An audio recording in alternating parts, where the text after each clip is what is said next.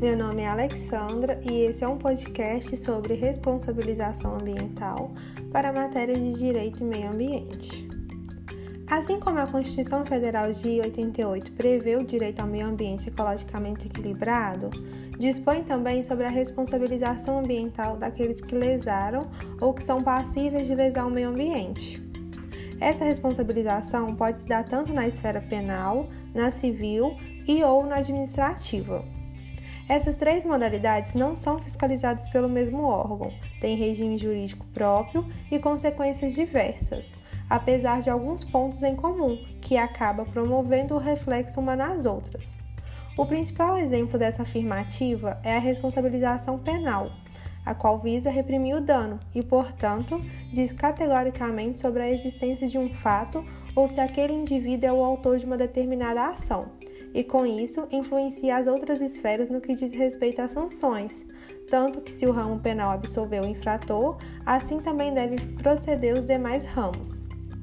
Na esfera administrativa, que tem como objetivo prevenir o dano, não existe um processo judicial e cada órgão do Poder Executivo tem sua competência previamente estabelecida.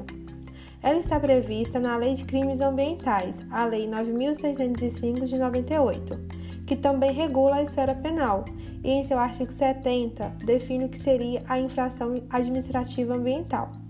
Por conseguinte, essas infrações estão previstas no Decreto 6.514 de 2008, que estipula também o procedimento para aplicação das regras, assim como prevê as sanções a serem impostas. Cabe aqui ressaltar que a esfera administrativa tem alguns pontos em comum com a penal, por exemplo, ambos são responsabilidade subjetiva, exigindo-se o dolo e a culpa, como também a possibilidade de haver responsabilização sem que ocorra dano, ou seja, pelo simples descumprimento normativo. Já sobre a Lei 9605 de 98, o destaque dado por nós é em torno dela prever a responsabilização da pessoa jurídica, conter tipos penais abertos e ter caráter pedagógico, impondo como sanções o confisco e a utilização de penas alternativas. Por fim,